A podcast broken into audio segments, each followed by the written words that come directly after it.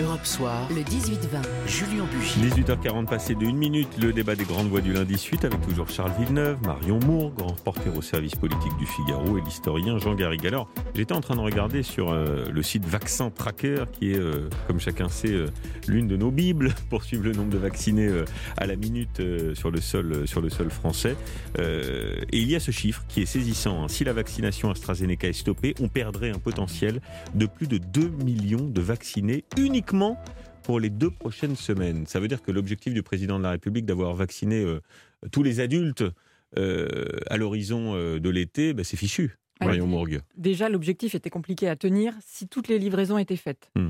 Le président et le Premier ministre l'avaient bien précisé. Donc là, oui, en effet, ça va être compliqué d'avoir une, presque une immunité collective, en tout cas avant l'été. Hmm. Il y a 45 millions de doses hein, qui ont été précommandées pour l'AstraZeneca, donc c'est pas une mince affaire quand même si euh, hmm. on est obligé d'arrêter la vaccination ou si les Français veulent plus se, vacciner avec ce produit-là. Déjà, le premier objectif était fixé à 10 millions de vaccinés euh, mi-avril.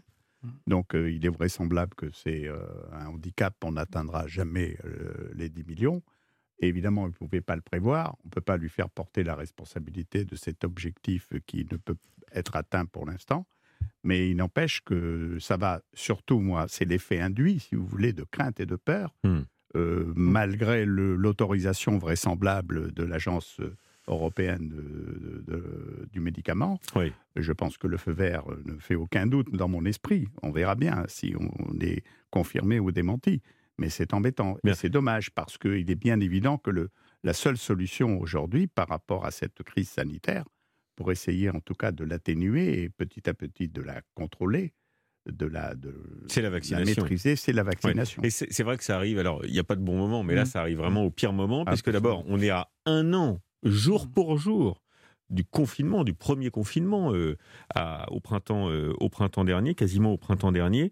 Euh, donc évidemment, politiquement, hmm.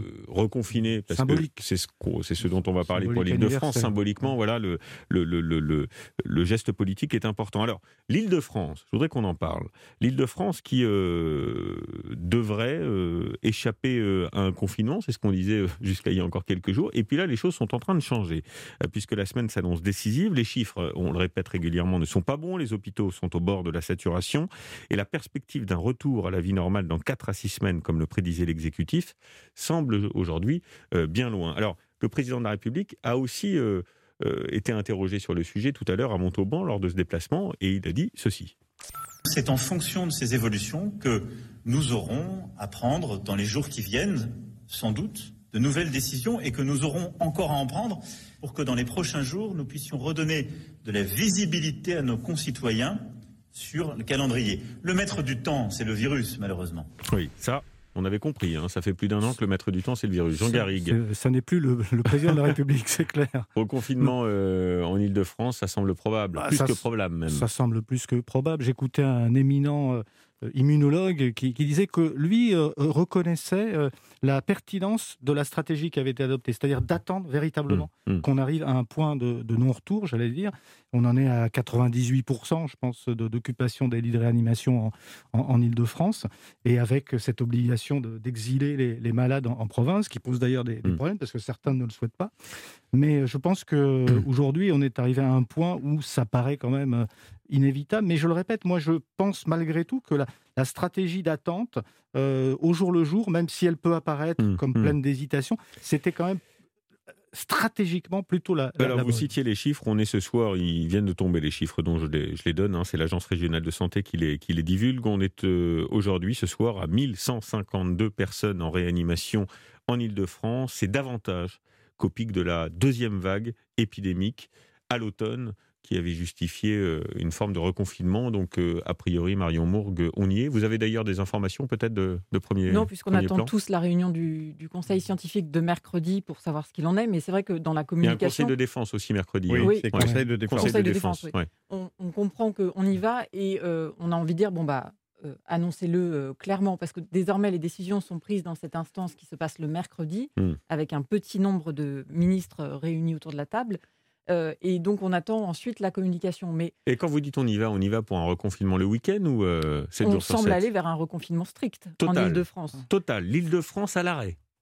C'est ce qui semble pour l'instant, mais aucune décision. Oui, bien sûr, bien sûr. Mais ce serait l'hypothèse qui tiendrait la corde. Oui, puisqu'à partir du moment où vous avez des transferts de patients qui ne mmh. suffisent plus, et les transferts de patients, ça veut dire des déprogrammations d'autres opérations dans mmh. d'autres régions, vous avez un effet domino qui montre qu'on est vraiment au bout du bout et que donc la seule manière d'arriver à stopper les, les flux, c'est de mettre une sorte de couvre-feu sur euh, la région Île-de-France. Sacrée décision, hein, parce que euh, l'Île-de-France reconfinée, c'est comme si on, mmh. reconfinait l'économie française. Ça pèse pour un tiers de l'économie française, l'Île-de-France. Absolument, c'est le poumon économique du pays. Moi, j'ai du mal à croire au reconfinement général, parce que mmh. c'est un véritable aveu d'échec par rapport à la marque de fabrique. En France ou en Ile-de-France euh, En Ile-de-France. Ah oui, 7 jours sur 7, vous avez du mal à y croire. Oui, moi je ne crois pas qu'on ferme les commerces, on ferme absolument tout le monde et on emmure en quelque sorte, euh, évidemment, même si le mot est, fort, euh, les, les, franciliens. Je ne crois pas. Je crois qu'il y aura des mesures euh, de restriction plus sévères que celles qui existent, notamment par rapport au week-end. Mais je crois que, si vous voulez, le président de la République s'est fabriqué une, une marque de fabrique. Mmh, mmh. Politiquement, ce serait très compliqué pour lui d'arriver à cette solution. Et il joue, il joue quand même, il ne faut pas l'oublier, même si nous sommes à, plus d'un an de l'élection présidentielle, ça va peser dans l'élection présidentielle, ça va peser sur l'opinion publique. Alors, c'est pas ça qui doit le guider, bien évidemment.